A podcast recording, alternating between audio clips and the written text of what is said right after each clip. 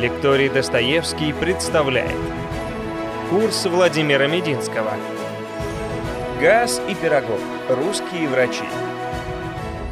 Дорогие друзья, дорогие любители русской истории, добрый день. Сегодня у нас не очень обычный формат, потому что лекция посвящена двум историческим деятелям сразу. И деятелям необычным, не государственным, не военным, не администраторам, врачам, ученым, но в первую очередь врачам. Я стараюсь не делать лекции об узких специалистах, потому что для этого надо глубоко разбираться в предмете. И, конечно, сегодня мы не будем говорить с вами о медицине, как о специальности, потому что я никогда не рискну об этом рассказывать. Я окончательно сделал выбор, что я не буду врачом лет э, в 12. Меня родители оставили дома одного. А, и я залез на полку и достал большую советскую медицинскую энциклопедию. Может быть, у кого-то такие есть дома до сих пор. 14 томов, как сейчас помню. Зеленые, ну такие большие.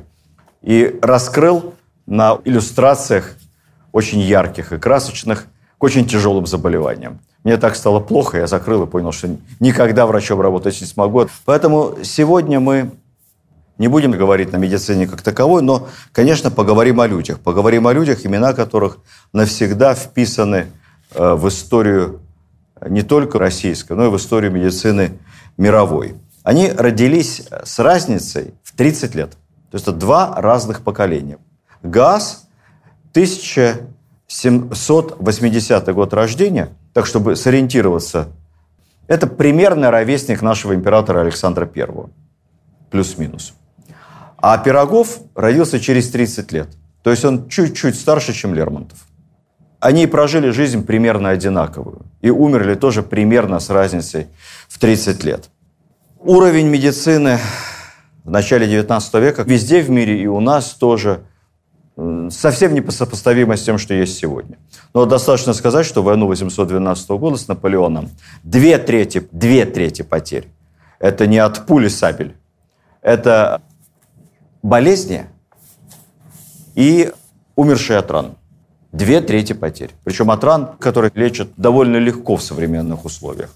Тогда главный способ лечения раненого, если, например, ранение в конечность тяжелое, скажем, осколком с грязью, ампутация. Потому что если, не дай бог, начнется нагноение, это смерть. Искусство врача – это искусство быстро ампутировать конечность, пока больной не умер от болевого шока. Потому что анестезия, представляете, какая тогда. Да?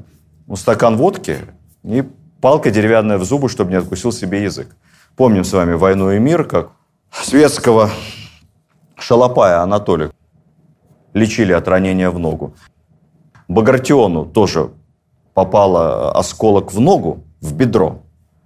И он отказался от ампутации, и закончилось это смертью через несколько недель. Потому что началась гангрена. Если бы ампутировали на поле боя, возможно, Багратион бы с вероятностью. Иммунитет тогда был невероятный у людей, не, не то, что сейчас. Тогда бы ковид никто бы даже не заметил. Багратиону не ампутировали ногу, он хотел сохранить ее, и закончилось вот так трагически. Ну, слава богу, что к тому времени уже постепенно любимое средство европейских докторов от всех болезней уходит на второй план. Это средство, которым лечили все болезни без исключения – у всех возрастов. А какое? Правильно девушка говорит, кровопускание. Врачи, конечно, скажут, что кровопускание, правильно сделанное, в отдельных случаях стимулирует иммунитет. Но это в отдельных случаях правильно сделанное и в определенной стадии определенных болезней. А тогда ведь как где поступали? Не помогло с первый раз, надо еще раз. А потом второй, а потом третий. Организм обессилит и уже умирает от потери крови. Ну, давайте сначала немного истории. Вообще и в нашей стране, и как во всех европейских странах, всегда были врачи, были лекари, правильнее сказать, знахари, травники.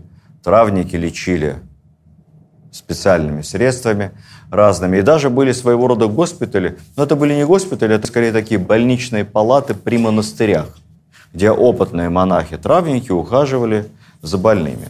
Вот если мы говорим с вами о системной такой европейской медицине, то, наверное, надо начать со времен Ивана Грозного, может быть, чуть раньше Ивана III. Иван III пригласил вместе со своей э, супругой э, Софьей много мастеров из Европы. Ну вот приезжали врачи из Италии, фряги. Врач была смертельно опасная профессия. В самом прямом смысле слова. Не то, что ты можешь умереть от э, заразной болезни, заразившись от больного. Нет. Э, не так вылечил или не долечил. Сына Ивана III лечил итальянский доктор. Сам вызвался. Сказал, что головой отвечает. Сын умер. Ответил головой. Отрубили. Ну, выждав 40 дней траура со всеми приличиями. Другой доктор, в летописях известный как какой-то фряжский жидовин, взялся лечить татарского царевича при дворе Ивана III. Тоже головой отвечал, но тоже с лечением не, не получилось, поэтому его отдали татарам. Все закончилось примерно так же, еще с восточными разными красотами. Иван Грозный пригласил к себе английских, британских ученых уже тогда. Сначала одного лекаря. Еще почему приглашали иностранцев? Потому что это безопаснее. Все боялись отравлений. Поэтому втянуть иностранца в отравление, во-первых, поди договорись еще с ним, он не очень понимает по-русски, а во-вторых, ему, потом деться некуда. Поэтому как-то больше цари доверяли иностранным докторам. И вот этот английский доктор, прибывший, еще потом целую команду докторов с собой привез, и спустя какое-то время открылась аптека в Кремле, где уже продавали лекарства, сделанные по рецепту. Известно даже имя первого аптекаря, то есть первого русского фармацевта. Им был какой-то литовец по имени Матюшка. Ну, вероятно, Матиас, наверное, не литовец, а немец или поляк, мы не знаем. Литовец Матюшка. Это был хозяин, управляющий первой царской аптекой. Режим был какой? Сначала ставится диагноз, готовится лекарство – это государева аптека только для государей, членов его семьи, ну и кому он там еще может сделать жест доброй воли. Разрешить попользоваться. Первым лекарство должен попробовать сам аптекарь. Потом лекарство пробует врач, который его выписал. Потом лекарство пробует боярин, особо доверенный. И уже из рук этого боярина, уже я не знаю, какой там был период, из рук этого боярина лекарство передается государю. То есть государь – четвертое лицо, ну или член семьи, который лечится данным порошком. Ну, кстати, это не только наша выдумка, во всем мире было примерно то же самое. А в Англии при дворе даже была придворная должность, высокооплачиваемая и очень почетная. Кто последним перед монархом пробует приготовленное лекарство. Были у нас государственные аптеки, потом стали продавать лекарства и на сторону, естественно, появились государственные аптеки в других районах Москвы, но первые частные, то есть частный бизнес пустил у нас в эту отрасль фармацевтику Петр I. Он разрешил открывать частные аптеки и стали распространяться по всей стране. Вслед за аптеками появились медицинские факультеты. Петр I завел госпитали, при госпиталях стали появляться госпитальные, там, госпитальные школы. Вот госпитальная школа – это первый медицинский институт. Кстати, первые госпитальные школы потом преобразовались в училище, потом из училищ в академии. И знаменитая, я уверен, что многие слышали про нее, военно-медицинская академия в Санкт-Петербурге, прославленное учебное заведение, готовящее военных врачей. Это как раз бывшая госпитальная школа. Вот она так преобразовывалась и стала военно-медицинской академией с огромной историей. Затем основали Московский университет, и там уже появился медицинский факультет – а на медицинском факультете в конце XVIII века стали даже принимать к защите докторской диссертации у выпускников, у профессоров русских на латыни. То есть у нас появились свои доктора медицины. Называлось это кандидатская диссертация.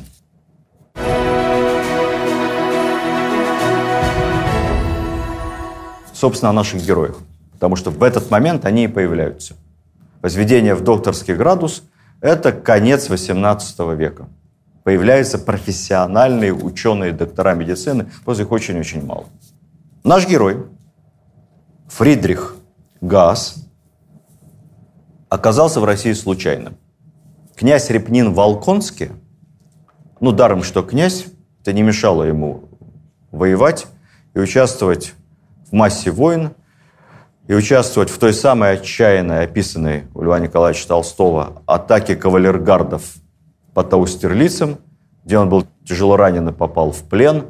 как-то вылечился. Наполеон был тонкий политик, он отпускал и даже выдавал нашим пленным обмундирование и деньги на дорогу. Волконского болел глаз, последствия ранения в лицо. Он почувствовал, что стал терять зрение. Он молодой совсем, ему там лет 26-27. Кто-то порекомендовал молодого немецкого врача-офтальмолога, специализировался на глазных болезнях, как раз вот этого Фридриха Газа, которому было, собственно, 25-26. Только-только начинал свою практику. Видимо, сделал ему какую-то хорошую операцию. История умалчивает какую. Зрение князь сохранил, подружился с доктором, они ровесники, и пригласил его к себе в Петербург, ну, дав шикарные условия, 2000 рублей. Годовая зарплата огромная. На всем готовом, дом, еда и свободная практика. Работаешь у меня семейным врачом, деньги за то, что следишь за здоровьем семьи. А дальше врачуй всех подряд за отдельный гонорар, кого хочешь. Сразу он познакомился с царской семьей, лечил губернаторов, министров, генерал-фельдмаршалов. Начался классический путь модного немецкого заграничного врача. Врачей не хватает, ну плюс еще хорошо образованный человек. Тогда медицинское образование, вот если почитать, что учил Газ в университете, помимо латыни, древнегреческий, древнюю философию, французскую литературу. Можно было поговорить. А специализация – глазные болезни. И когда князь пошел по дипломатической линии, после всех своих ранений уже в армию не вернулся, его отправили за границу посланником, а Газу императрица предложила стать главным врачом первой в Москве большой гражданской больницы. Павловская больница в честь императора Павла содержалась за счет вдовы императора. И Газ поехал, ну, 27 примерно, плюс-минус, то есть совсем молодой. Сейчас вуз только, медицинский институт, заканчивает ординатуру в этом возрасте. А он уже главврач, очень модный. У него высокие гонорары, к нему все пытаются попасть на прием. Он не жадный, он бедняков лечит бесплатно. Правило хорошего тона для хорошего врача. Ну, какое-то время ведет действительно бесплатный прием. Единственное, что проблема, он плохо русским владеет, поэтому с бедняками объясняется через переводчика. Со знатью он на французском, немецком, естественно, с докторами он на латыни. Латынь была разговорным языком в профессии. Русский язык Газ выучит только в 1812 году. Точнее говоря, в 1812-1814. Несложно догадаться, почему. Потому что он станет полковым лекарем, полковым врачом. Он уйдет на войну, в армию. Он будет под Смоленском и под Бородино и пройдет с нашей армией весь путь до Парижа. И когда уже вернется в Россию, у него там уже и отец умрет на родине, он попрощается с ним, он станет Фридрихом Петровичем Газом, русским доктором. С той поры жил только в России. Модный, богатый, купит дом себе роскошный на Кузнецком мосту. Если вы зайдете в презренную Википедию, то, скорее всего, там прочитаете что-то бывший дом Салтычихи, небезызвестной. У нее было поместье целое в центре Москвы, где она известно чем занималась. Это не дом Салтычихи, это неправда, это фейк, это соседний дом, где-то там рядышком. Вот дом Салтычихи ближе к зданию ФСБ, вот уже аура там была, ЧК. Удивительно, как они выбрали это место чекисты. А, ну, там уже ничего не осталось, конечно, там все перестроено. Подвалы какие-то есть тайные. Он купит поместье под Москвой 2000 десятин, это 2000 гектаров, с крестьянами. Ну, правда, крепостник он был тот еще. Первое, что он сделал, приехав в поместье, это всех крестьян освободил от барщины. Ерем он барщины старинные оброком легким заменил. Газа благословили крепостные. Но бизнеса в этом, конечно, никакого не было. Управляющий занимался чем хотел, поэтому поместье газа постепенно разорялось. Но вот дальше происходит интересное – абсолютно востребован. Он на дружеской ноге со всем начальством. И в Петербурге, и в Москве. Генерал-губернатор московский его очень любит, он тоже его пациент. Ему периодически предлагают возглавить разные уже московские лечебные учреждения. Он был главным врачом нескольких больниц. Причем хороший главный врач. Он везде наводил порядок, проводил водопровод в больницу, мастил камнем мостовые вокруг, добивался выделения средств, как бы сейчас сказали, чтобы грязи было поменьше. У него было такое эксклюзивное нововведение, он кошек заводил во всех больницах в большом количестве. Либо кошки, либо мыши. Туалеты, туалетов в больнице не было. Ванны. Все говорили, что за чудачество, зачем в больнице ванны? Ну, если выздоровеет, дом помоется, а не выздоровеет, тратится только. Аптеки создавал при больницах, налаживал там работу по изготовлению лекарств. И даже на каком-то этапе газа назначат, когда должность называлась как-то очень длинно, но суть это был начальник департамента здравоохранения города Москвы. То есть главный врач, главный в Москве. Вот тут у него как-то не заладилось. Ему административная работа в больницах не очень нравилась, потому что на него все время писали жалобы. Газ говорил, денег, которые выделяются, ну, либо из казны, либо благотворителями, хватает. Просто расходовались они для меня неэффективно. Вот видите, сколько остается свободных. Я даже водопровод могу провести. Понятно, что это никому не нравилось. Когда он стал главным врачом Москвы, тоже начал бороться за злоупотреблениями, экономия бюджета. Давайте деньги направо-налево не транжирить. И опять это никому не нравилось. Сотни доносов. В конце концов, ГАЗ махнул на это дело рукой и сказал, что бессмысленно заниматься администрированием, все равно ничего не получается. Я пишу письма в Петербург.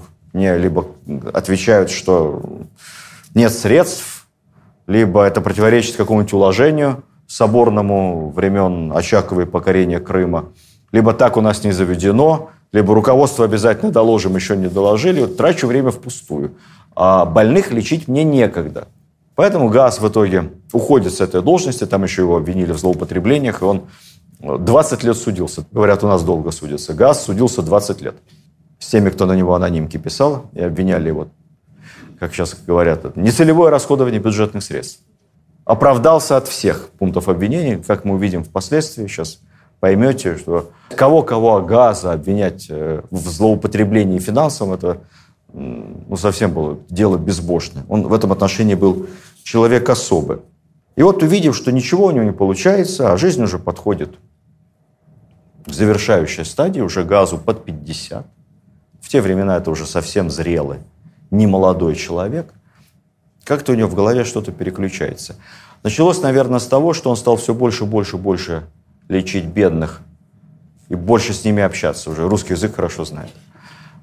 Потом начальникам никогда не нравится такой проблемный руководитель. Вот все время он в конфликте со всеми находится. И поэтому генерал-губернатор хорошо к нему относился, говорит, ну давай все-таки, с врача уходи, это административная работа, Федор Петрович, не, не для вас. Давайте займетесь больными в тюрьмах. У нас есть тут такой комитет общественный а, по а, распределению благотворительной помощи в пользу арестантов будущих ссыльно-каторжных и вообще людей осужденных. Там болезни, там плохие условия, а вы человек совестливый, ну, как-нибудь там присмотрите, чтобы там все было прилично, тем более мы-то в вашей честности уверены, а там распределяются большие средства.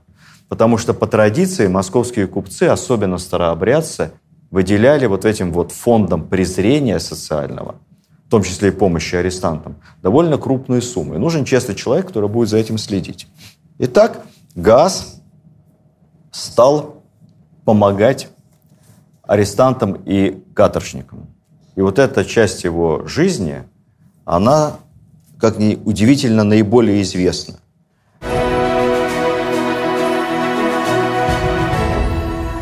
Немного давайте в двух словах о личной жизни. Он не был женат никогда. Говорил все время, что ему некогда. К женщинам относился с глубокой симпатией, но некогда. Он взял себе приемного сына, воспитанника русского. Сын вырос приличным человеком, стал врачом, известным потом даже генералом от медицины, как бы сейчас сказали, тоже руководил здравоохранением в одной из губерний. Уже потом, в конце 19 века. Вообще Газ был очень чудаковат. Одевался очень странно, по моде времен Екатерины. Он пудрил волосы, как было принято в XVIII веке, завязывал сзади их в косичку – черным бантом. И одежду носил тоже по моде конца XVIII века. И шляпы треугольные, какие-то сюртуки, смокинги. Во всем черном ходил. Одевался очень бедно. Ну, точнее говоря, не столько бедно, сколько одинаково. Вот совсем не щеголь. Всегда в одно и то же платье он одет, там, постирает, погладит, как сейчас скажет, и снова его одевает. Чем больше и больше он занимался благотворительностью, Чем больше и больше он начинал тратить личных денег на помощь беднякам, затем на помощь находящимся в тюрьмах, арестантам, ссыльным, его капитал таял на глазах. Было заложено и продано его имение огромное. Затем он продал свой огромный роскошный дом в центре города и переехал даже не на съемную, служебную квартиру при больнице. До конца жизни жил в этой крошечной двухкомнатной квартире прямо в здании больницы. Он носил 20 лет одну и ту же волчью шубу. Я не знаю, что это за шуба. Наверное, очень дешевая, из волка. Но она везде описывается. Драная, по которой его все узнавали на улицах. Он вынужден был пользоваться экипажем, потому что к больным надо поспешать, чтобы успеть. Но у него не было денег на нормальных лошадей. И хотя ему платили большие гонорары просто так давали деньги, он тут же их тратил на помощь больным. Ездил он на выбракованных лошадях, лошадь, которая должна уйти на бойню. Пока она на бойню не ушла, еще как-то там полгода, год, она еще может как-то передвигаться. Вот на таких лошадях ездил Газ, его сразу все узнавали. Такой большой-большой чудак. Вы знаете, есть э, у психологов много размышлений на тему того, что встречают по одежке, провожают по уму. Каждый психолог скажет вам, что это полправды. Никогда не надо думать, что если человек дорого, богато одет, что он богат или что за ним стоит состояние. Это означает, что он хочет показать окружающим, что он обеспечен. Это не значит, что он обеспечен на самом деле. Равно как и наоборот. Когда человек одевается подчеркнуто скромно, какой-нибудь Билл Гейтс, Цукерберг, Стив Джобс, одно и то же. Это не значит, что у него нет денег. Это он посылает во внешний мир понятие, что он настолько самоценен сам по себе, что что он одет в черной майке, в черной футболке и джинсах за 40 долларов из магазина, рядом тут такого вот мола, это ничего не значит. У него может быть там десятки миллиардов состояния. Он самоценен по себе, у него нет времени думать о том, как значит, произвести дешевое впечатление одежды. Поэтому вот ГАЗ посылал такой сигнал. Он был старомоден, подчеркнуто беден и подчеркнуто безразличен к своему внешнему виду. Но это была часть его натуры. При этом, как врач, он был отчаянно смел. Он, естественно, принимал участие в борьбе со всеми эпидемиями, которых тогда было много.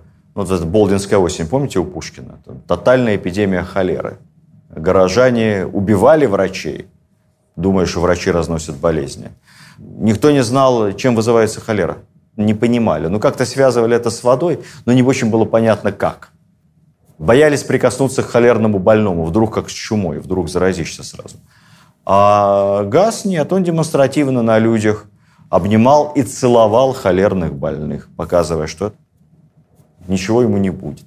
Как-то раз он даже принял ванну в больнице, холерный больной лежал в ванне, боялись приблизиться даже к этому помещению. Газ разделся там, ну, как тогда было принято, да, нательной рубахе, и полежал 10 минут в ванной после холерного больного. Не заразился. Он такой очень смелый человек в этом отношении. Такого человека назначают, как бы сейчас сказали, главным врачом московских тюрем. Содержание арестованных в тюрьмах было ужасно. Просто ужасно. То есть спали в повалку на земле, на земляном полу, Часто содержались в московских тюрьмах вместе мужчины и женщины в помещениях, вне зависимости от возрастов, чтобы легче было определить арестованного от добропорядочного гражданина, брили половину головы всем, так, чтобы сразу было видно, что это из тюрьмы сбежал, если что. Не потому, что было много преступников. Нет. Преступности по сравнению с нынешними временами было мало. Тюрем было очень мало вообще содержание в тюрьмах было не принято. Ведь бедного народа было много, а в тюрьме крыша над головой худо-бедно, кормят как-то. Поэтому если бы заключали в тюрьмы как вид наказания, то многие бы шли добровольно туда, еще совершали бы какие-нибудь преступления.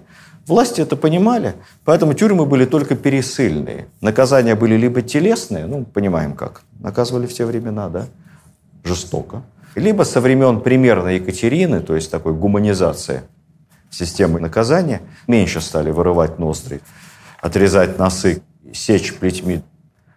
Больше стали отправлять на каторгу, либо в ссылку. На все дороги на каторгу, либо в ссылку. Так заведено было. В Сибирь шли так либо иначе через Москву. И в Москве были вот эти вот пересыльные тюрьмы, за которыми и наблюдал газ. 25 лет. Когда он умер уже, пришел следующий вместо него главный врач, и к изумлению ему своего обнаружил, что 20, за 25 лет газ ни разу не получил зарплату. Он всю свою зарплату отдавал тут же сразу на еду, на лекарства, на нужды тех, кто в этих тюрьмах находился. Пересылка шла каким образом? Пешком шли в Сибирь. Чтобы на охрану, на конвой не тратиться, и народ, чтобы не разбежался, нашли такой наши полицейские власти хитрый способ. Связывали всех прутом. То есть длинный железный прут с дырками, тяжелый. К этой железной палке цепями приковывались кандалы, и уже в кандалы помещались арестанты. Вес кандалов 16 килограмм. И дальше по 7, 8, 10 человек вместе, связаны этим негнущимся огромным железным прутом, тащат, соответственно, прут, а если кто-то там обессилел, упал из ног, то тащит еще и своего товарища. И кандалы по 16 килограмм. И вот так пешком шли в Сибирь. ГАЗ долго добивался изменения этой практики. Переписывался с Министерством внутренних дел, писал прошения. В конце концов добился введения так называемых облегченных кандалов. Он смог доказать, что можно делать прочные, уже ближе к наручникам такие вот кандалы, не привязывать их к этому стержню.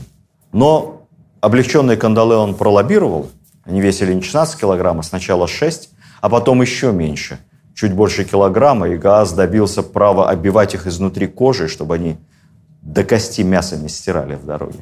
Эти кандалы потом до революции газовскими назывались. Сказали, что вот прут это обязательно, без этого вся система у нас МВД рухнет сразу. Поэтому ГАЗ уговорил генерал-губернатора московского, своего пациента и товарища. И тот своей властью, когда из Петербурга, либо оттуда с запада страны в Москву поступали преступники, их расковывали, перековывали в легкие газовские кандалы, и уже с ними они шли дальше в Сибирь, благословляя судьбу и этого доброго доктора. Сейчас в архивах хранится несколько сотен ходатайств и писем Газа во все инстанции, всякого рода предложений его о том, а, как смягчить быть заключенным. Он первый создал тюремные больницы, до этого не было. Работал там, скажем, до часов пяти, четырех в больнице, где он работал в больнице – он умудрился создать, кстати, несколько больниц совершенно нового типа. Во-первых, ГАЗ создал офтальмологическую клинику, первую в мире. В мире, в Москву. Мы же помним, что он офтальмолог по специализации. Первая глазная клиника в мире появилась в Москве. Самое интересное, что она существует до сих пор, это офтальмологическое отделение Боткинской больницы. 200 лет. Он создал а, первую в мире, немцы спорят, но мы считаем первую в мире больницу скорой помощи, скорее это был такой травмопункт, куда свозили людей в основном либо умирающих бедняков, либо с какими-то поломками. Ну вот, вот там телега переехала, ногу сломал, куда идти? Не дай бог там что-то тяжелые какие-то переломы. Называлась эта больница полицейской. Газ был в ней главным врачом. Ну, видимо, как-то был при полиции. Тоже существует и по сей день. Даже здание это существует, там оно перепрофилировалось, но это медицинское учреждение. При этой полицейской больнице ГАЗ в двухкомнатной коморке и жил потом. Работал до заката в полицейской больнице, где лечили бедняков, привозили со всей Москвы и окрестности. А потом до поздней ночи в тюрьмы. Ехал туда. Надо сказать, что его необыкновенное такое подвижничество в плане облегчения участи заключенных его прославило, и он получил колоссальный авторитет. Он католик был по вероисповеданию. Председателем вот этого общества помощи заключенным был московский митрополит Филарет. А ГАЗ был у него как бы первым заместителем, ответственным секретарем. Ну, понятно, что занимался всем ГАЗ. И вот Филарет, когда в очередной раз ГАЗ требовал смягчить участь заключенных, как-то уже не выдержал и на заседании общества сказал, доктор, ну сколько можно? Вы понимаете, ведь Господь просто так никого не наказывает. Органы не ошибаются. Если наказали, значит виноват. А вы всех пытаетесь тут. Газ спросил, простите, без вины виновных не бывает? Не бывает, сказал митрополит. Доктор Газ скричал, да вы о Христе позабыли, владыка.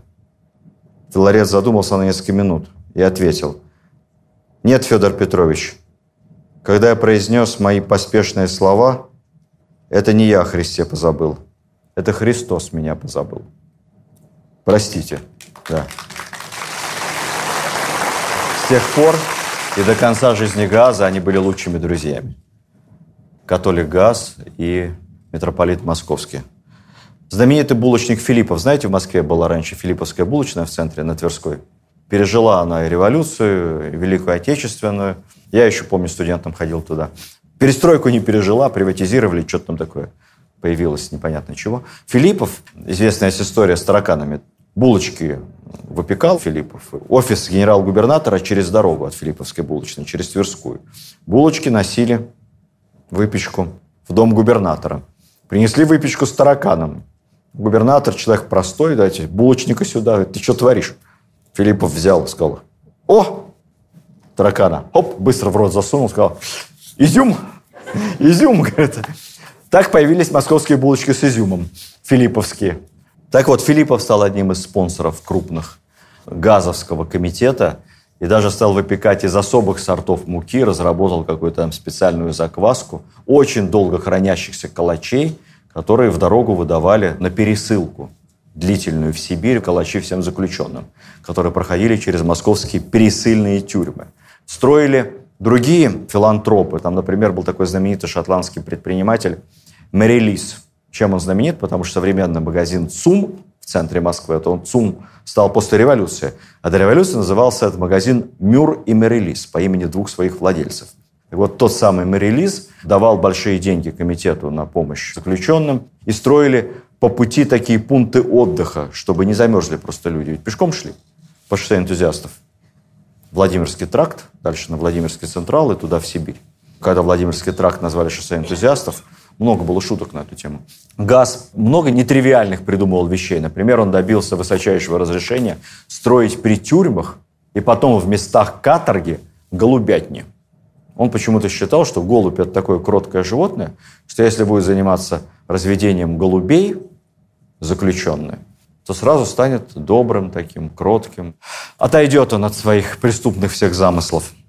Тюремное начальство по линии МВД его не переваривало – постоянно считала, что он занимается развращением, я цитирую, развращением арестантов. Ну и репутация у нее была такая склочника.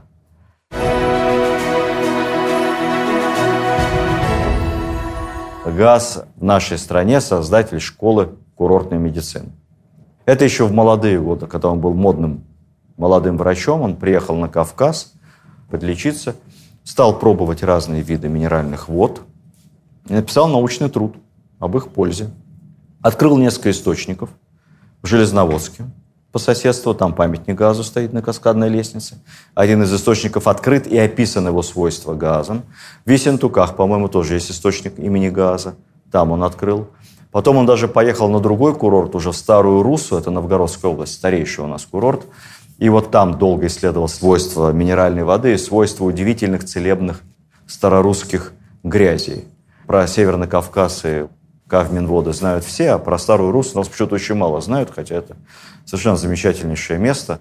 Помню, лет 10 назад я сам туда заехал буквально на два дня, и главный врач курорта Старорусского спрашивает меня, ну как вы, наверное, бывали раньше на курортах минеральных? А я вот к тому моменту не бывал. Я говорю, да, бывал, да, в Карловых Варах. Это хорошо, говорит, а бывали ли вы на курортах минеральных? медицинских, с водой, с грязями, настоящих. Я говорю, ну вот в Карловых... Я говорю, в Висбадене еще был несколько дней. Понятно, говорит, а на курортах минеральных вы бывали, говорит? Я говорю, а что, вам не курорты? Не, говорит, это, это как воды попить, говорит, из бутылки. Говорит. Вы нормальные курорты, это Железноводск, Трусковец, ну, Кисловодск, в конце концов.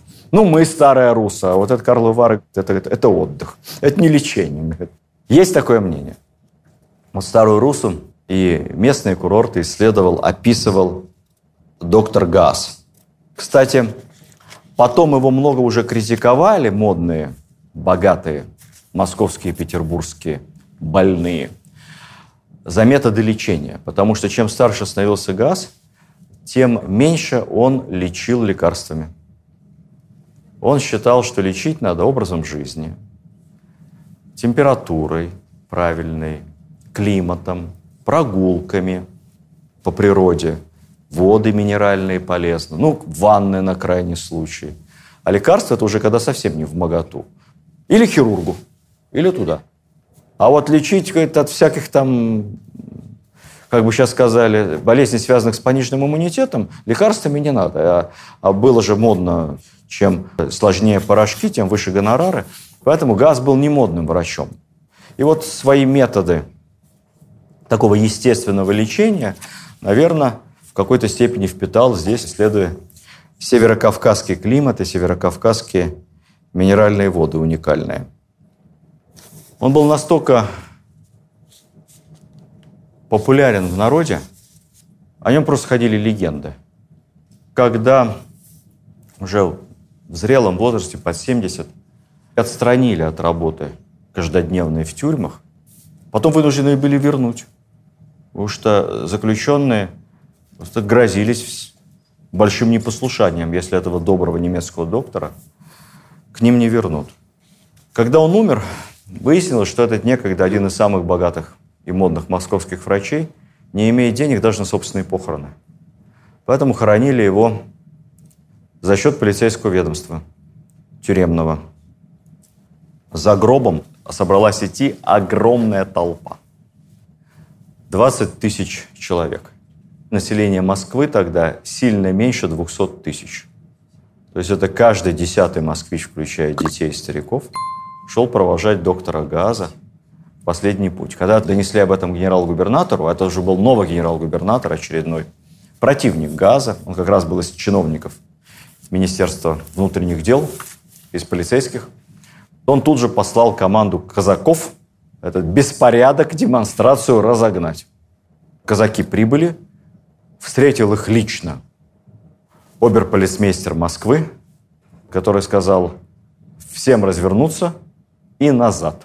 Если вы хотите в Москве восстание, вот попробуйте разогнать тех, кто пошел проводить газа в последний путь. А я сам, он снял фуражку, пойду тоже вместе со всеми.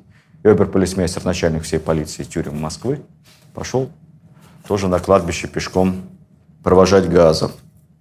Он похоронен в Москве. Я, честно говоря, не был у него на могиле. Хочу съездить. Говорят, что там до сих пор э, свечи горящие, цветы лежат. Многие приходят туда, на могилу особого совершенно человека. Надпись там «Спешите делать добро». Это любимое выражение Газ. Он всегда спешил на своих выбракованных лошадях. В волчьем тулупе куда-то несся спешил делать добро. Его имя не забыто. Есть и улицы в его честь, в Весентуках, в Железноводске. Вот в Москве недавно небольшую улочку открыли. Это улочка доктора Газа. А, есть школы, которые носят его имя.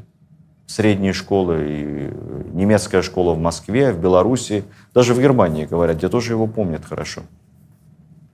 А, совершенно удивительным образом он увековечен в системе Федеральной службы исправления наказаний, ФСИН.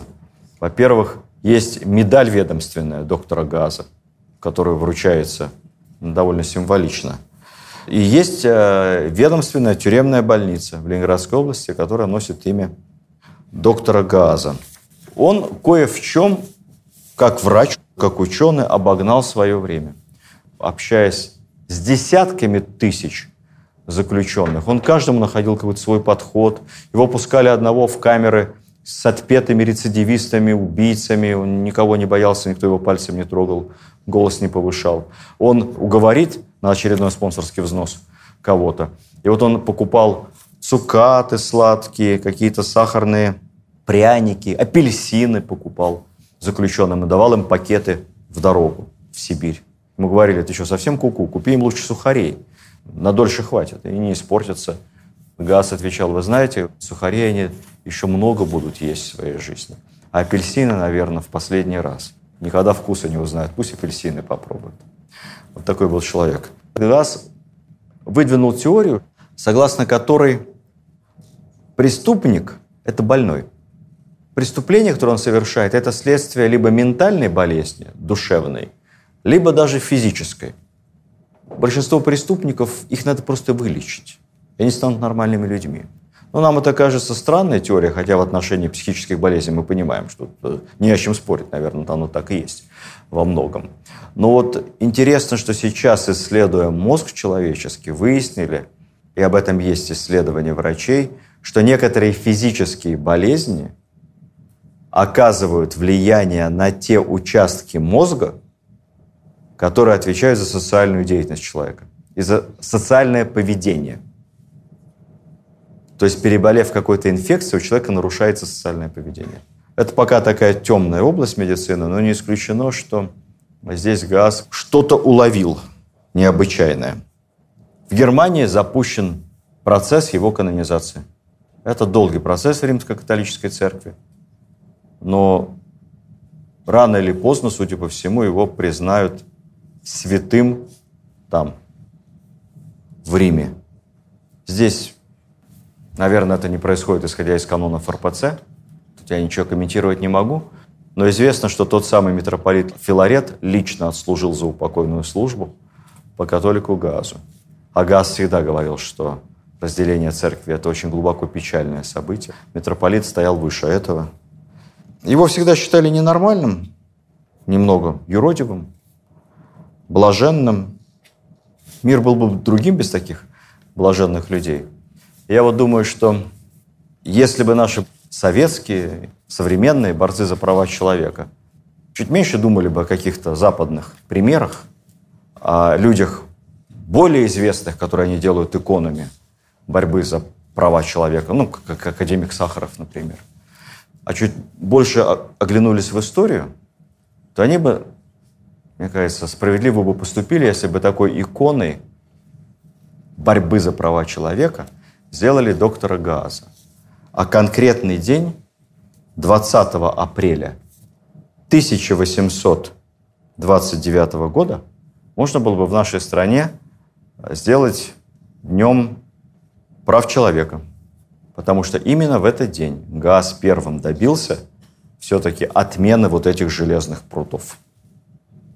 И людей стали, по крайней мере, этапировать в Сибирь как нормальных людей а не связанных одной цепью или железным прутом. Вот права человека начались именно, я считаю, с этого решения.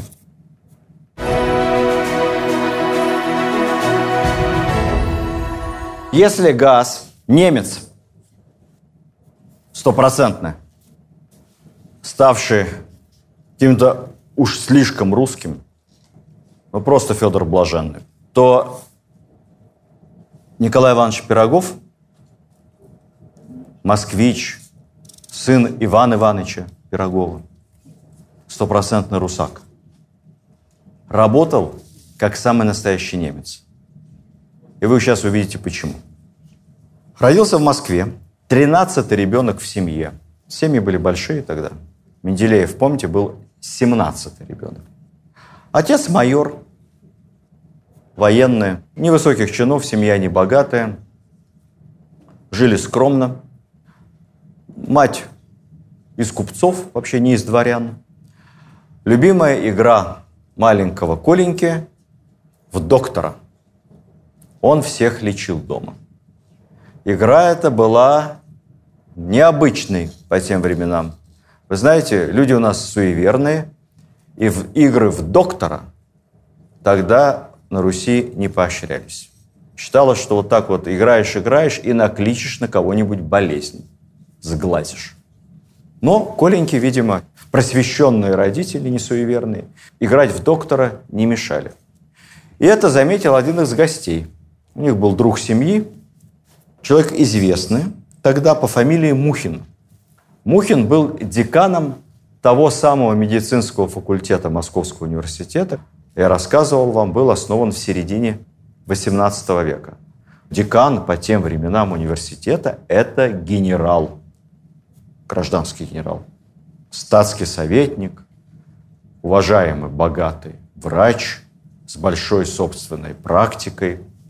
Посмотрев на Коленьку, играющего доктора, поговорив с ним, парень смышленый, он предложил, тем более семья живет небогато, детей много. Давайте, говорит, я его возьму студентом к себе на медицинский факультет, куда поступить тяжело очень.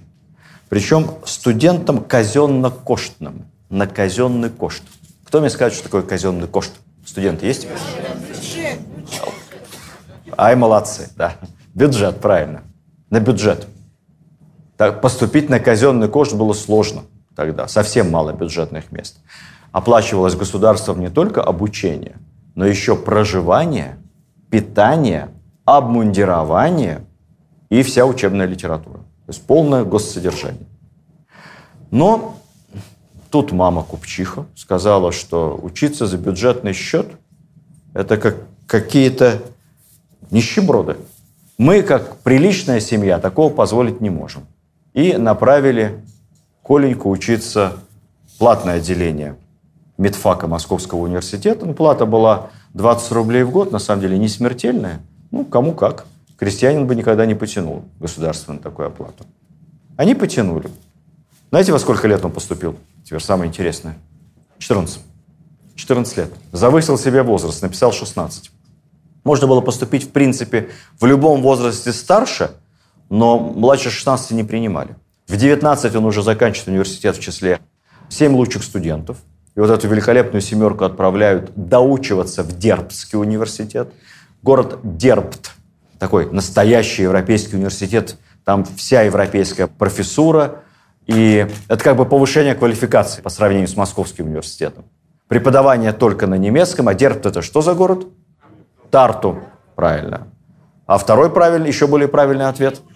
Юрьев. Город, основанный Ярославом Мудрым на русских землях наших, назван по имени, крестильному имени Ярослава. Крестильное имя у него было Юрий, Георгий Юрьевым. Ярославль по первому имени он назвал, наш Ярославль. А город Юрьев, он же немецкий Дербт, он же сейчас эстонский Тарту, это русский город Юрьев. В Дербте тоже он учится отлично, там уже проявляет разного рода научные склонности, предлагает какие-то инновационные методы лечения. Он придумал нереальную вещь, все только плечами пожали, сказали, ну, во-первых, это невозможно, а во-вторых, зачем? Он придумал метод ринопластики, восстановления сломанного носа. Выбрал хирургию себе направлением и экспериментировал, восстанавливал носы. Лучшим другом Пирогова в университете был, не поверите, Владимир Дали которого мы знаем как составителя толкового словаря живого великорусского языка. А вообще-то Даль – профессиональный военный врач. Он тоже повышал свою квалификацию лечебную, учился в Дербском университете и был хирургом от Бога.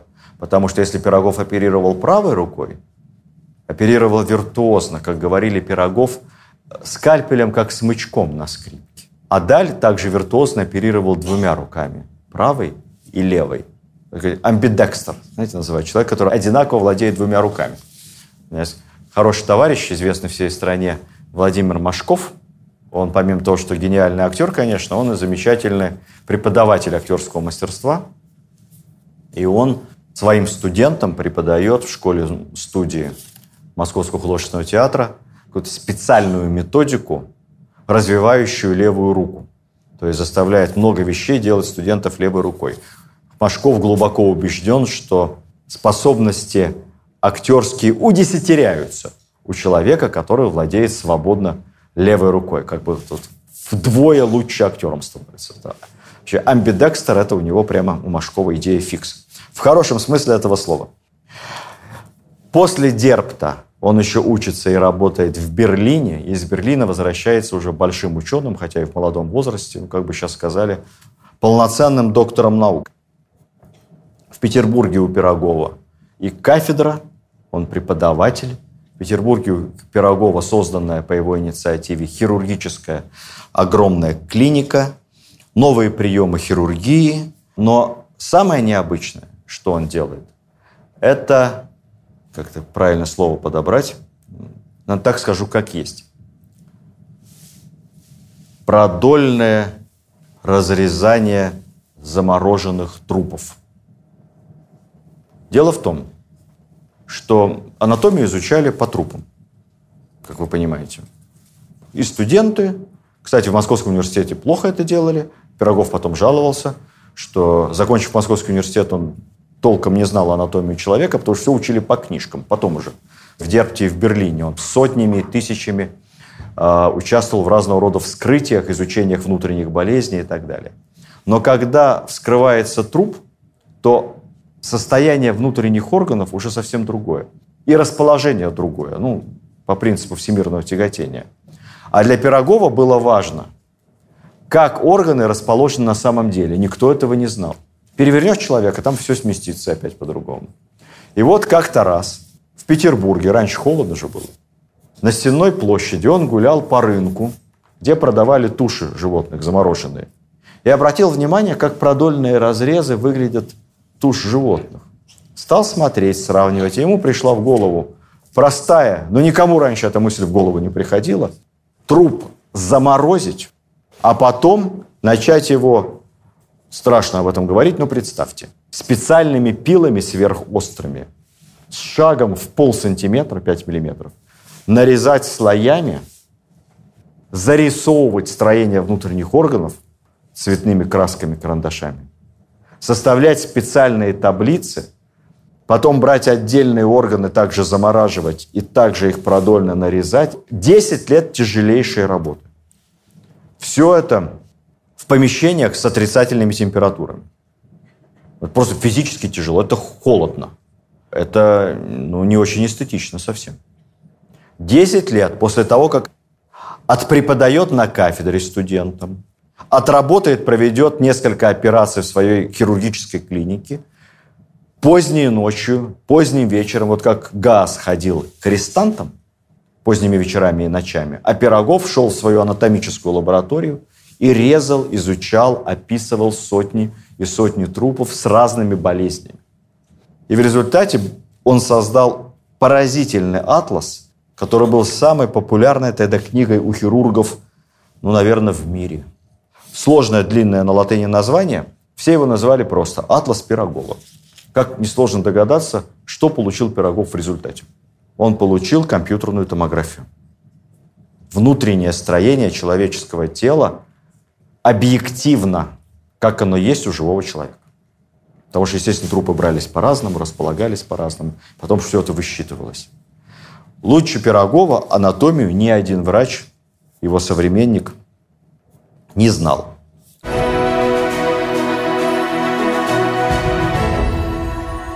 Как и газ, работал полковым лекарем в нашей армии. Пирогов едет на Кавказ, работает там военно-полевым хирургом. Он хочет свои знания анатомии в деле использовать, то есть лечить раненых. И плюс ко всему отрабатывает систему анестезии. Какая была тогда в армии анестезия, представляете, да?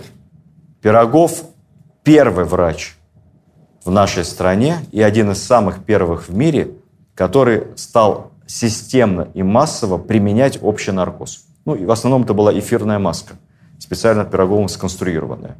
Первый наркоз применили в Америке два врача.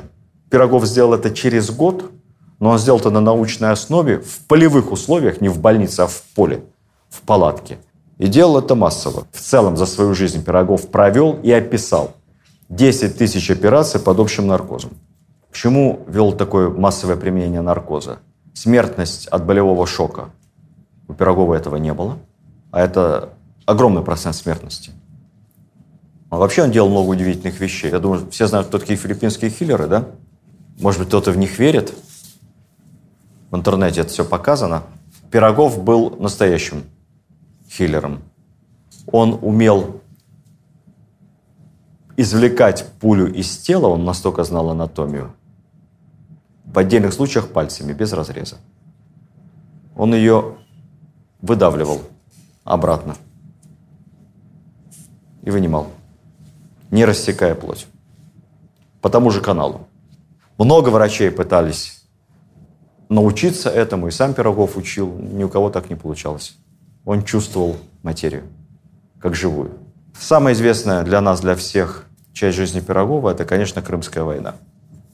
Когда начинается война в Крыму, Пирогов, уже европейская знаменитость, сразу заявляет о готовности употребить, я цитирую, «все свои силы и познания для пользы армии на боевом поле». Его прошение, как у нас часто водится, осталось без ответа. Но вскоре великая княжна Елена Павловна, святая женщина, удивительная, я мечтаю когда-то сделать о ней отдельную лекцию, она решила организовать за свой счет большой медицинский корпус, целую экспедицию в Крым. И направить туда и врачей, и сестер милосердия, закупила инструменты, оборудование, выделила на это специальные средства, и Пирогов поехал не как госслужащий, не как штатный офицер. Поехал туда как бы в частном порядке, руководить вот этой экспедицией, организованной княгиней Еленой Павловной. Там он де-факто становится главным хирургом Севастополя и фактическим создателем современной военно-полевой хирургии. Что сделано? Первое. Сортировка раненых. Это придумал не Пирогов. Сортировку раненых делали еще французские врачи в армии Наполеона. Пирогов расширил углубил, увеличил количество категорий и наладил сортировку как часы. Плюс он организовал еще военно-транспортную службу. Раненые умирали в поле. Пирогов моментально их. Там были специальные телеги, транспорт, медсестры, об этом я еще скажу отдельно. Максимальная быстрая доставка, определение диагноза, степень тяжести ранения, операция на месте – перевязка, отправка в госпиталь, соответствие одной из пяти разработанных Пироговым строжайшей категории и дальше по инструкции. Очень высокая выживаемость. Вообще Пирогов в первую очередь в Крыму даже не хирург, хотя оперировал он лично очень много и оперировал прямо в здании дворянского собрания. В Крыму, в Севастополе не было госпиталя. Никакого, ни одного. Не было необходимости в этом. Вот. А тут война, поэтому операционную сделали просто в зале для танцев дворянского собрания. Просто самый большой зал с высокими потолками, большими окнами. И там одновременно на десятки столов, представляете себе такую ауру, на десятки столов одновременно оперировали раненых. Ну, помимо того, что Пирогов проводил массу операций сам, он, конечно, администратор. Вот он говорил, главное во время войны – это не врачебные таланты, это система. Должна работать система спасения раненых. И эта система у него работала. Организация военно-транспортных команд. Дальше Пирогов изобретает гипсовые повязки. Вот тот гипс, каждый из нас, кто, не дай бог, ломал руку-ногу, помните, гипс изобретен Пироговым. Раньше лубок накладывали в лучшем случае. Кость смещается, конечность срастает криво, калека – или ампутация, если там начинаются какие-то процессы. А если кость сместилась и опять ударила в плоть. Нагноение – ампутация после перелома.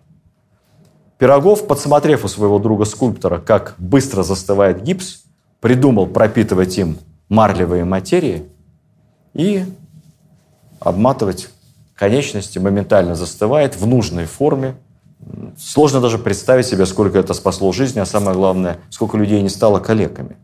Женщин на работу в больнице принимал еще газ в Москве. Вот у него появились первые профессиональные медсестры. Он их принимал, потому что относился к женщинам как э, к людям, которые прекрасно в силу своего доброго характера могут ухаживать за больными. Он чуть-чуть их учил. Денег такие медсестры, сиделки – а, брали гораздо меньше, чем мужчины-санитары, а больница полицейская была у ГАЗа бедная, больных много. Но Пирогов поставил это дело, опять же, на профессиональный уровень. Он обучал медсестер, они получали, выражаясь современным языком, начальное и среднее медицинское образование. Он их тоже разбил на команды. Там были те, кто выхаживают больных, те, кто занимаются эвакуацией, те, кто помогают в операционных. То есть каждый занимался своим делом. В госпитале в Севастополе у Пирогова работало 160 медсестер профессиональных. Вот знаменитая Даша Севастопольская, одна из них. Работа эта была не просто тяжелая, но и опасная. Каждая десятая медсестра погибла. Либо от ранения, либо от контузии в процессе эвакуации с поля боя. 160 медсестер. Причем Пирогов настолько ценил женщин во врачебном деле, что добивался разрешения женщинам поступать на медицинские факультеты университетов. Не добился. Какое-то время принимали, потом запретили. И писал, что это уже поразительно, что женщина может быть не просто лучшим врачом, чем мужчина, точно не худшим, потому что у нее сострадание больше. Она чувствует больного. А для больного очень важно внимание, слово, понимание. Но женщина лучший администратор, чем мужчины. И вообще начальник госпиталя женщины – это лучше, у нее больше порядка. Такие крамольные мысли Пирогов высказывал. После Крымской войны, как вы думаете, что? Ордена медали? Ордена медали у Пирогова были. У него было 15 орденов и медалей. Он был действительным статским советником, гражданским генералом. Он получал огромную личную пенсию. Все понимали, что это гений от медицины. Кстати, и Газ был тоже потомственным дворянином, стал статским советником и тоже был награжден орденами. Но, тем не менее, вот это внешнее признание прекрасно у нас сочеталось с поклепами, наветами и всякого рода жалобами, доносами. Ну, а Пирогов плюс так же, как и Газ, сам по себе человек такой, правду матку может сказать в лицо кому угодно. Вот он после Крымской войны встретился с Александром II и сказал все, что думает по поводу организации работы в российской армии. Александр II был человек интеллигентным. Вот он говорит, ну ладно. Ну, в общем, с должности, с кафедры его освободили в, в Петербурге. Сразу отправили э, заниматься медицинским образованием в провинцию, на юг. Но потом и оттуда сняли, потому что со всеми Пирогов скандалил. Все время неудобный, неуживчивый такой человек. Вот в конце концов, в 1961 году Пирогову 50 лет, в самый расцвет сил, его окончательно со всех должностей отправляют в отставку, и он живет в имении у себя, деньги у него большие, большая пенсия, получает хорошие гонорары за консультации, за лекции. Он живет в имении, Винницкая область, село Вишни. Ну, кстати сказать, за годы преподавания Пирогов, в отличие от Газа, создал хорошую школу как фамилия самого известного ученика Пирогова. Две назвать даже. Одного он учил дома в России, а второму преподавал в Германии, потому что потом Пирогова отправят в Германию готовить наших профессоров, курировать стажировки врачей наших опытных в германских университетах. Так вот, германского одного стажера, которого курировал Пирогов, фамилия известная Мечников, лауреат Нобелевской премии, а самый известный его московский ученик Склифосовский. Так что ученики у него были хорошими. Жизнь окружена Пирогова легендами. Однажды в Крыму ему попался молодой учитель, пациент, которому поставили смертельный диагноз э, – туберкулез. Пирогов так его посмотрел, послушал. Вроде хирург, но тем не менее. Со всех сторон. Врач есть врач. Говорит, «Э, кто вам туберкулез поставил? Говорит, ну вот, профессор. Молодой человек. Вы говорит, переживете, говорит, и профессора, говорит, и меня. Нет у вас никакого туберкулеза. Забудьте, говорит, видите.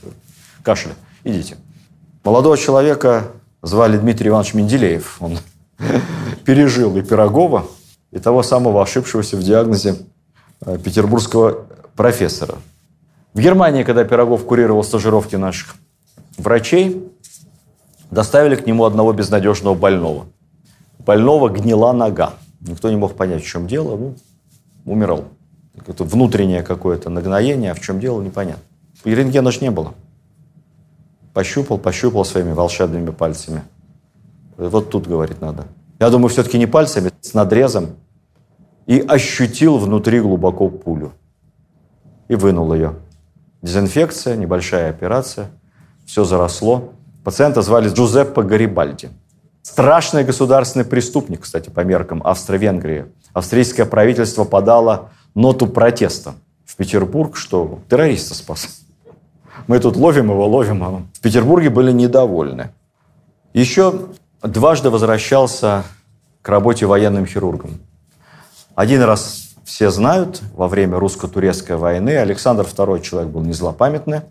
Э, прошли годы. Когда началась русско-турецкая война в 1878-78 год, это 20 лет после Крымской, он пригласил Пирогова возглавить всю медицинскую службу русской армии на Балканах в Болгарии. Пирогов согласился и опять сделал много операций, налаживал снабжение, занимался администрированием, хотя был уже совсем не молод. Менее известный случай – это франко-прусская война 1870 год. Год ничего мне говорит? Кто учил историю? Парижская коммуна. Конечно, Парижская коммуна – это, собственно, конец франко-прусской войны, в которой немцы французов разгромили и взяли в плен Наполеона III. Пирогов был начальником медицинской части у немцев. Они, они его пригласили. Налаживал дело, спасал раненых солдат и офицеров.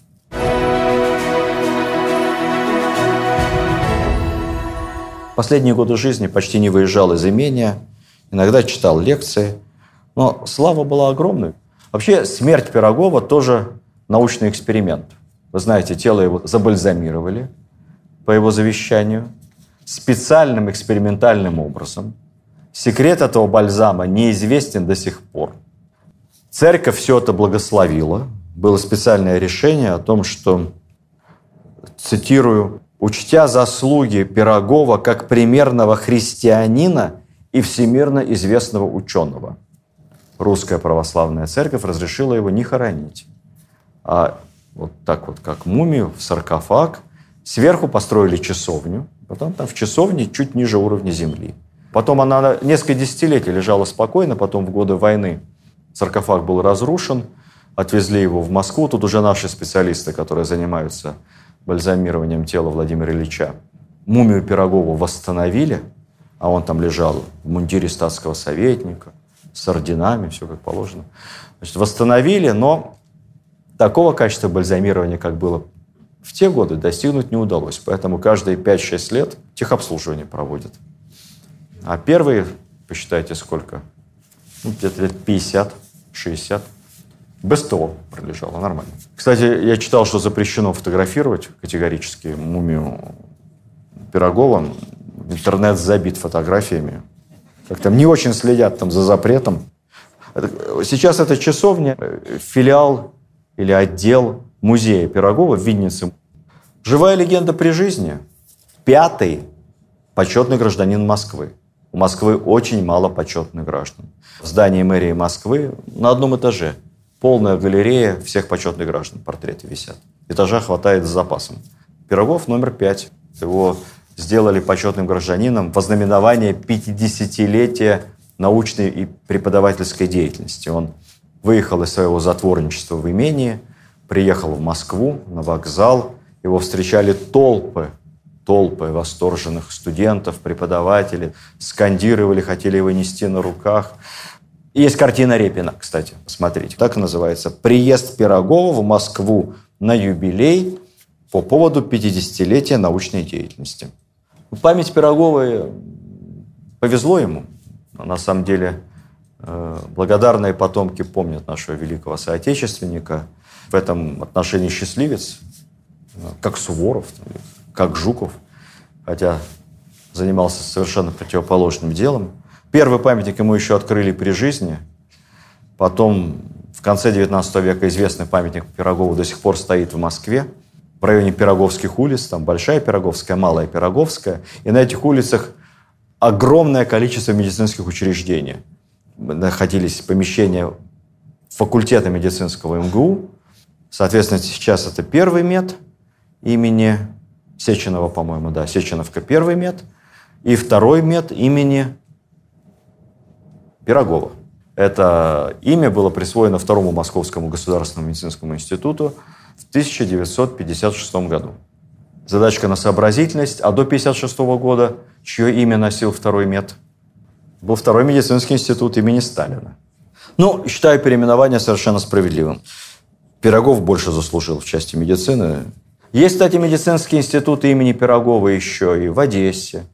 По-моему, даже Винницкий мединститут есть имени Пирогова. Не переименовывают, слава богу. Улицы Пирогова ну, просто везде. Я тут пытался выписать. Новосибирск, Вологда, Чебоксары, Воронеж, Новокузнецк, Ставрополь, Екатеринбург, Рыбинск, Тюмень, Сочи, Комсомольск-на-Амуре.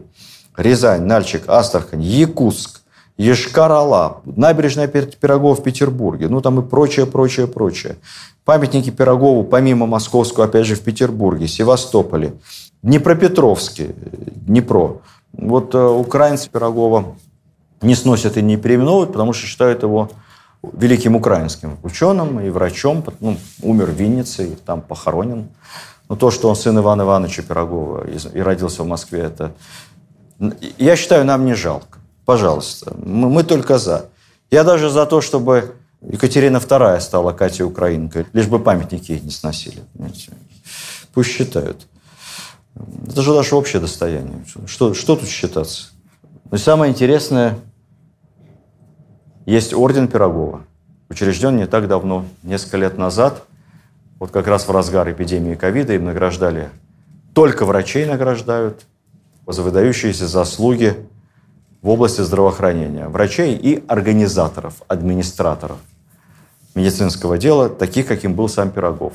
Когда министром здравоохранения была Вероника Скворцова, она прислала мне сценариста, написавшего сценарий фильма о Пирогове. Ну, сценарий, конечно, нуждался в доработке. Я пытался отправить этого энтузиаста, сценариста в разные продюсерские компании. И даже обещали господдержку э, этим проектам. Но вы не поверите, вот как в 1947 году сняли первый сталинский фильм «Пирогов». Но с той поры никто у нас не берется снять. Хотя, на мой взгляд, такая интересная жизнь, это такой биопик можно сделать потрясающе. Но как-то наши никак не разродятся. Уверен, рано или поздно фильм или сериал «Хорошая Пирогове» обязательно появится. Вот такие это были люди, понимаете, врачи с большой буквы, прямо в библейском смысле этого слова. При этом очень такие люди неуживчивые, и газ, и пирогов, сложные, спорщики, и демократы в хорошем смысле. Они боролись с бюрократией чиновничьей, с формализмом, как бы сейчас сказали, со словными предубеждениями. Неудобные люди, неудобные. Тем не менее, всего добились. И наград, и почести, и славы. Самое главное, что после них осталась система работы. Первая – глазная больница, которую создал ГАЗ. Первый – круглосуточный травмопункт, больница скорой помощи полицейская для бедных, бесплатная, большая, которую создал ГАЗ и руководил до конца жизни. Первая тюремная больница. И вообще подход к заключенным совершенно другой, гуманный, человеческий. Система не просто удачные врачи, удачные операции, талантливые, а система военно-полевой хирургии, которую создал Пирогов. Вы не поверите, но он написал потом большой такой академический труд, который так и назывался, по-моему, «Военно-полевая хирургия». По этому классическому труду учились в нашей военно-медицинской академии перед Второй мировой войной. И система военно-медицинской службы, которая у нас была намного лучше, чем в вермахте, процент выздоравливавших – возвращавшихся в строй, был больше, чем у фашистов. Настолько советская военная медицина обогнала германскую. И в основе этой системы лежали методы и подходы Пирогова. Система обучения и создания профессиональных медицинских служб медсестер, среднего медицинского персонала. Это тоже детище газа и в основном, конечно, Пирогова. Ну, наконец, методика антисептики, гигиены. В те времена на это мало обращали внимания. А Пирогов, помните, я вам говорил, что такой очень немецкого характера врач, системный во всем. Пирогов был на этом просто подвинут. Обязательно белые халаты во время операции.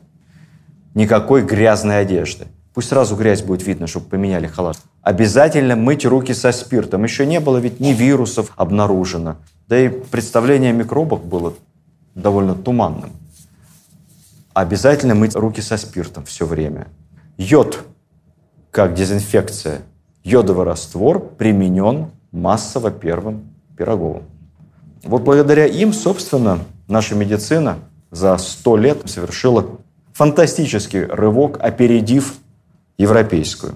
В заключение, что хотел еще сказать. Вы знаете, в конце жизни Пирогов вел очень странный дневник. Дневник старого врача назывался, рукописный. Ну, как человек, который вскрыл лично тысячи трупов, резал их пилой, как говорится, каждый орган исследовал в 3D-проекции, он в теле душу обнаружить не мог. И сам признавался, что был по молодости большим скептиком в отношении официальной христианской идеи.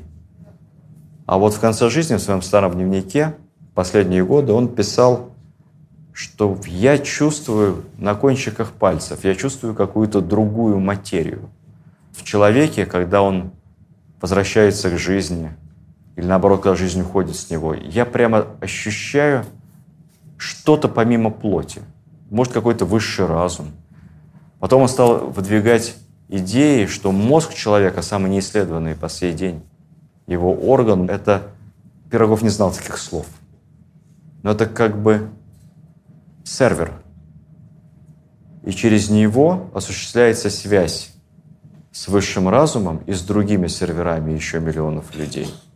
И эта связь рано или поздно Пирогов предвосхищал будет обнаружена. Довольно любопытно читать такие взгляды у, казалось бы, профессионального хирурга-анатома, который должен относиться к человеческому телу как к механизму. Но на самом деле, если и требуются какие-то доказательства высшего разума, как говорил Пирогов, он называл это верховным разумом, доказательство Бога, то, наверное, самое зримое доказательство – это ну, не какие-то старые легенды и мифы, в которых кто-то верит, а кто-то нет – Самое зримое доказательство – это то, что среди нас каждый день живут, рождаются каким-то образом. Люди такого склада, такого таланта и такой души, как Газ и Пирогов. Вот это на самом деле Божье чудо. Вот, мне кажется, самое главное доказательство того, что все-таки какой-то замысел в отношении нас есть. Люди, которые выбирают самую тяжелую, это я честно считаю, возвращаюсь к своему детству, к энциклопедии медицинской к иллюстрациям, самую тяжелую, но точно самую полезную, самую нужную и самую правильную профессию – профессию врача. Если после этой лекции ее показов по телевизору, в интернете, еще хотя бы 10 человек, нет, один человек решит выбрать профессию врача и станет хорошим врачом и спасет сколько-то человеческих жизней, значит, мы с вами провели время здесь не зря. Спасибо вам а, за любовь к русской истории. Всего вам самого доброго. Видеоверсию данного подкаста смотрите на сайте достоверно.ру.